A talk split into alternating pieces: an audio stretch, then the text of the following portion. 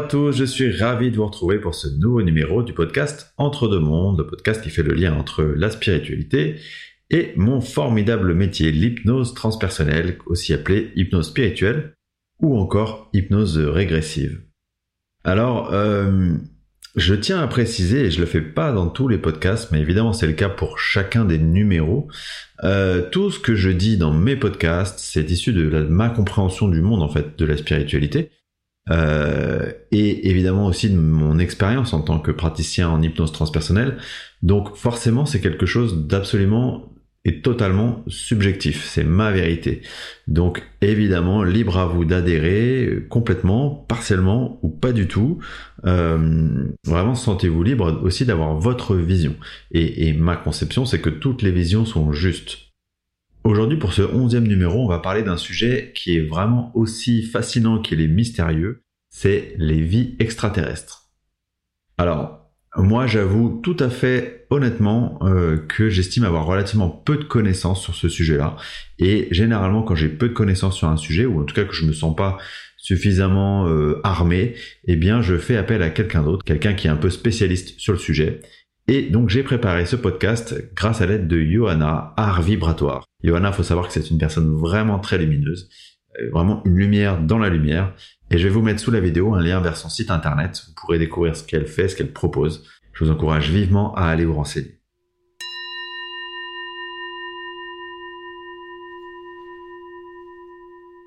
Donc, ce sujet des vies extraterrestres, ça fait évidemment particulièrement débat, et ça fait débat même chez les convaincus de la spiritualité, chez les mordus de la spiritualité. Donc, il y a les personnes qui y croient fermement, et euh, celles qui ont des doutes ou voire qui rejettent le tout en bloc. Souvent d'ailleurs, on a tendance à catégoriser ceux qui sont convaincus de ce sujet-là comme étant des illuminés. Euh, vous avez compris hein, me concernant que je pense pas être illuminé, mais j'ai cette croyance qu'il existe d'autres dimensions, des dimensions extraterrestres, appelons-les comme ça, et surtout que ces civilisations extraterrestres, eh bien, bon nombre d'entre elles sont plus avancées que notre planète Terre. Du coup, ma conviction, pour la préciser, c'est qu'il existe vraiment d'innombrables planètes avec des vibrations différentes et que euh, lors de votre session de préparation à l'incarnation, vous allez choisir de vous incarner sur la planète qui correspond 1. le mieux à l'expérience que vous avez à vivre, 2. le mieux à votre stade d'évolution en tant qu'âme, et 3. le mieux à votre résonance, votre signature énergétique, l'identité profonde de votre âme. Euh, vous avez compris que l'idée c'est pas du tout de dire tiens je vais ouvrir le catalogue des planètes et que je vais choisir celle que j'ai pas encore visitée, mais plutôt euh, d'aller sur celle qui correspond le plus possible à l'expérience que vous avez à faire, l'expérience que vous avez à vivre et à qui vous êtes. Et euh, c'est pour cela que par exemple nous, âmes incarnées sur Terre, on va vivre un certain nombre de vies sur Terre. Parce que l'expérience qu'on a à faire sur Terre, c'est pas simplement une vie ou deux vies. C'est tout un tas d'expériences qu'on a à vivre sur ce type de dimension-là, sur cette dimension qui, qui est la nôtre, qui est la planète Terre.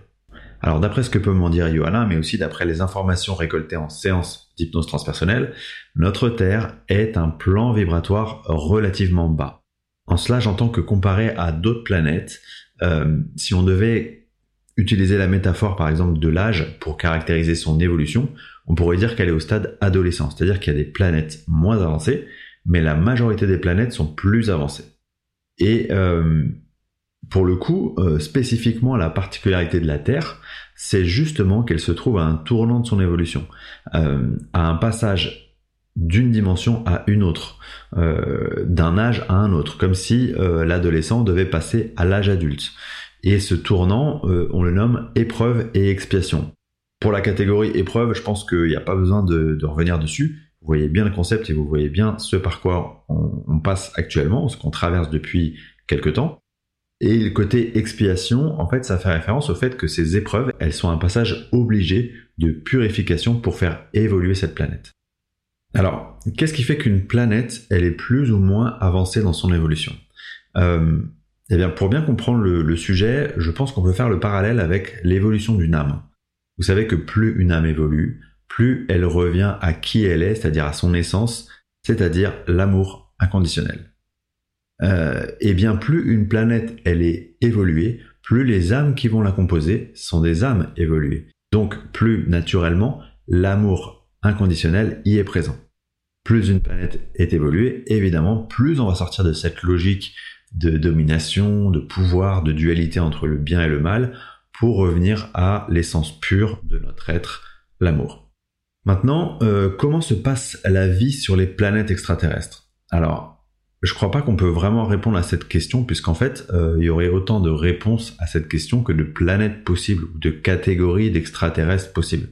Euh, ma croyance, c'est que sur certaines planètes, c'est assez similaire à ce qu'on peut vivre sur Terre. C'est-à-dire qu'on a un corps qui est évidemment un véhicule temporaire de notre âme, qu'on va se nourrir, qu'on va, y, parler un langage particulier, et que sur d'autres planètes plus avancées, l'âme, elle s'est affranchie de cette nécessité du véhicule terrestre, euh, aussi du besoin de se nourrir, et que la communication, elle, elle se fait plus par télépathie. Euh, du coup, en s'affranchissant du véhicule terrestre, c'est-à-dire du corps, elle s'est aussi affranchie d'une naissance et d'une mort. C'est comme si euh, le temps d'une mission spécifique, hein, d'une expérience à vivre, elle va prendre un rôle particulier dans un cadre particulier, dans un contexte particulier, et quand cette mission elle prend fin, elle ben, naturellement elle va décider de sortir de ce rôle et de revenir à son essence originelle. L'une des questions qu'on peut se poser sur ces extraterrestres, qu'on appelle extraterrestres, mais qu'on pourrait nommer de plein d'autres façons un peu plus sympathiques, hein, euh, c'est qu'est-ce qui fait qu'on peut pas être en contact avec eux? Eh bien, euh, si vous avez écouté mes podcasts précédents, euh, je vais reprendre une métaphore que j'ai déjà utilisée, qui est celle de l'escalier mécanique. Euh, imaginez-vous en bas d'un escalier mécanique, dans un centre commercial qui est bondé, et euh, cet être extraterrestre, lui, dans sa dimension, il est au milieu de l'escalier mécanique. Eh bien, vous allez pouvoir crier autant que vous voudrez, vous pourrez pas communiquer, simplement parce que le bruit ambiant vous empêchera de communiquer. Vous n'êtes pas au même niveau, quoi. Eh bien, en fait, euh, ça illustre parfaitement le concept de différence de plan vibratoire. Et des plans vibratoires, c'est la même chose que les dimensions. Donc, puisqu'on n'évolue pas sur le même plan vibratoire, il est impossible pour nous d'entrer en contact avec eux. Maintenant, euh, est-ce que pour autant, même si on ne peut pas rentrer en contact avec eux, est-ce que eux, ils peuvent avoir un rôle à jouer auprès de la Terre et des âmes qui y sont incarnées, c'est-à-dire de nous? Euh, Johanna me dit oui, et complètement. C'est-à-dire que Premièrement, il faut savoir que euh, ceux qui jouent un rôle auprès de nous, hein, euh, c'est-à-dire auprès de ceux qui sont incarnés sur Terre, ils sont à un stade, à un degré d'évolution supérieur dans ce qu'on appelle l'énergie d'union. C'est-à-dire que leur rôle vis-à-vis de nous, il pourrait se définir en tant que soutien, euh, soit global, soit pour une mission en particulier, mais dans une logique de faire évoluer notre âme toujours plus vers finalement notre essence originelle qui est l'amour. Et ces, êtres, ils vont accompagner particulièrement les âmes incarnées qui sont compatibles avec leur énergie. Euh, quand je dis compatibles avec leur énergie, ça veut dire avec un degré d'évolution déjà assez avancé, et surtout selon la mission que s'est fixée l'âme avant de s'incarner sur Terre. Maintenant, euh, parlons du cas des abductions. Déjà, qu'est-ce que c'est qu'une abduction? Alors le principe d'une abduction, c'est que des êtres extraterrestres, encore une fois, j'aime pas trop cette manière de les appeler, ils vont venir intervenir auprès d'une âme incarnée pour agir sur elle, positivement ou négativement. Avant de continuer, j'aimerais préciser un point que j'ai déjà abordé dans d'autres épisodes, euh, c'est que tout ce que vous vivez, vous l'avez planifié comme étant une expérience dédiée à faire évoluer votre âme. Donc en fait, euh, si on prend un maximum de recul, il n'y a pas vraiment de positif et de négatif. Euh, le positif, le négatif, c'est vraiment très relatif parce que toute expérience est au bout du compte positive du point de vue de l'âme et de sa progression. Mais euh, il se peut effectivement que ces êtres, certains, certains êtres, agissent quand même négativement, en tout cas que vous le perceviez négativement. Mais comme le dit bien Johanna, le chaos invite à la lumière. Pour en venir au sujet des abductions, donc qu'est-ce que ça peut être concrètement? Euh, bah, Ça peut être des implants sur nos corps énergétiques hein, pour nous aider, nous guider, améliorer la connexion avec un plan en particulier, nous apporter euh, une compréhension, un enseignement. Donc là, c'est vraiment le, côté très positif. Et quand c'est vécu, perçu un peu plus négativement, bah ça va être euh, au contraire de nous plomber, de nous limiter ou d'attirer certaines forces négatives. Enfin, euh, est-ce qu'un jour on aura confirmation de l'existence des extraterrestres? Ma croyance euh, et celle de Johanna, c'est que oui, évidemment et complètement, mais que a priori c'est pas pour tout de suite, tout de suite, parce que pour en arriver là, il faudrait que nous tous, être incarnés sur Terre, on ait la capacité à accueillir cette information. Au stade d'évolution où on en est, euh, je pense que ça provoquerait plus de perturbations que d'effets positifs. Alors, euh, du coup, quand est-ce que ça sera? Bah, ça, ça, ça tient qu'à nous en fait. Hein. C'est euh, de par nos énergies, de par nos comportements, notre mentalité, notre capacité à faire ressortir vraiment ce qui est notre essence d'âme, de monter en vibration, de monter en vibration telle que on pourra l'accueillir positivement.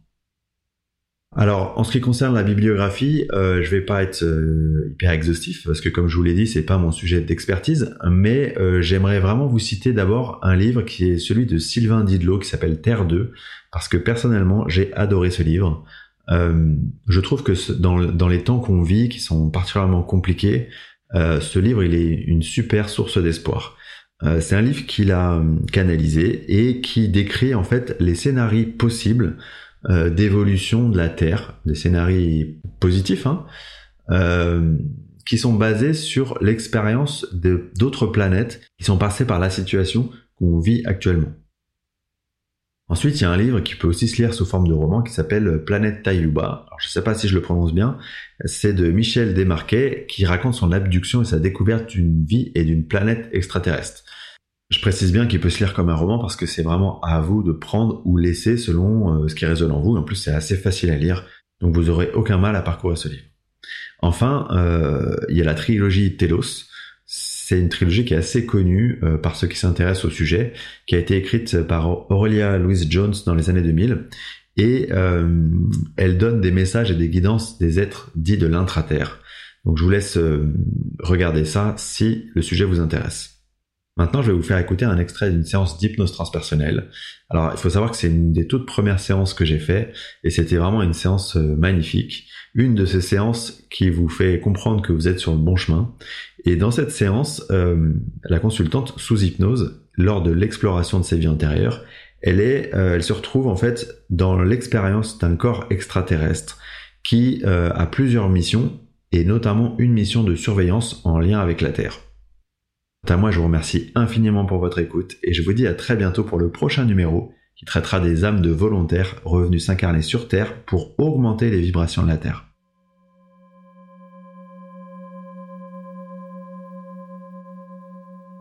D'accord, dans un vaisseau qui est venu te chercher, dans cette soucoupe. Oui, dans un vaisseau spatial. Est-ce que tu ressens un corps? Oui, euh, j'ai un corps. Est-ce que tu as une forme? Humanoïde, mais pas complètement humain. D'accord. J'ai pas la même densité que dans un corps humain. Est-ce que c'est plus léger? Beaucoup plus léger? C'est plus léger et plus petit. Je me sens plus près du sol et je me sens plutôt euh, genré masculin. Je suis un extraterrestre. D'accord. J'ai la peau euh, de couleur euh, grise, gris-blanc. Qu'est-ce que tu ressens autour de toi? Je me sens seule. C'est le vide. C'est le vide. C'est le vide, mais c'est le tout. Je suis en apesanteur. D'accord. Alors d'une certaine façon, je suis en apesanteur dans le vide dans la soucoupe. D'accord.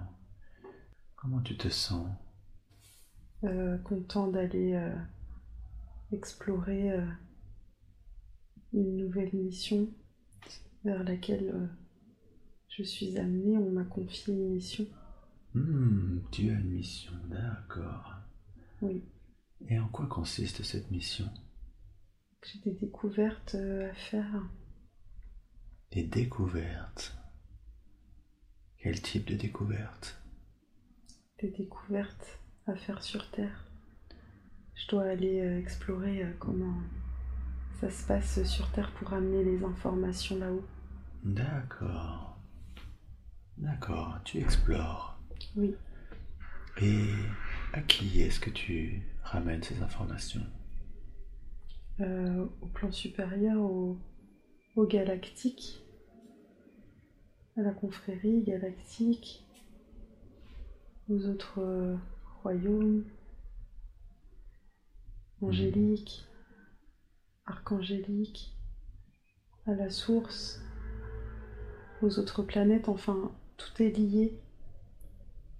Euh, je, ramène en fait euh, les informations à ma confrérie galactique, mais ils sont, on est en lien en fait avec, avec tous les autres multivers. Du coup, tout est lié. Je leur ramène à eux et puis après, l'information elle, est diffusée aux, autres plans, hmm. aux autres plans que j'ai cités. Et quel type d'information tu ramènes? Comment se passe la vie sur Terre? Quelle est l'ambiance? Est-ce que les gens euh, sont en train de réaliser euh, leur mission d'incarnation et puis euh, qu'est-ce que mettent en place les forces obscures hmm. pour empêcher cela, pour empêcher les âmes d'évoluer Je prends, je regarde en fait une partie de moi, regarde si tout se passe bien pour ces âmes qui cherchent à évoluer et comment, comment elles mettent en place les choses, comment se présente la vie sur Terre concrètement. Et également une partie de moi vient observer ce que mettent en place les forces obscures pour que là-haut nous puissions ajuster euh, euh, nos plans d'action euh, pour développer et déployer la lumière, puisque l'ombre cherche à gagner du terrain. Alors, on a besoin de comprendre leur méthode pour pouvoir s'en prévenir et, ne pas laisser cette euh, obscurité, cette ombre gagner du terrain sur la lumière qu'on essaye de mettre en place sur Terre.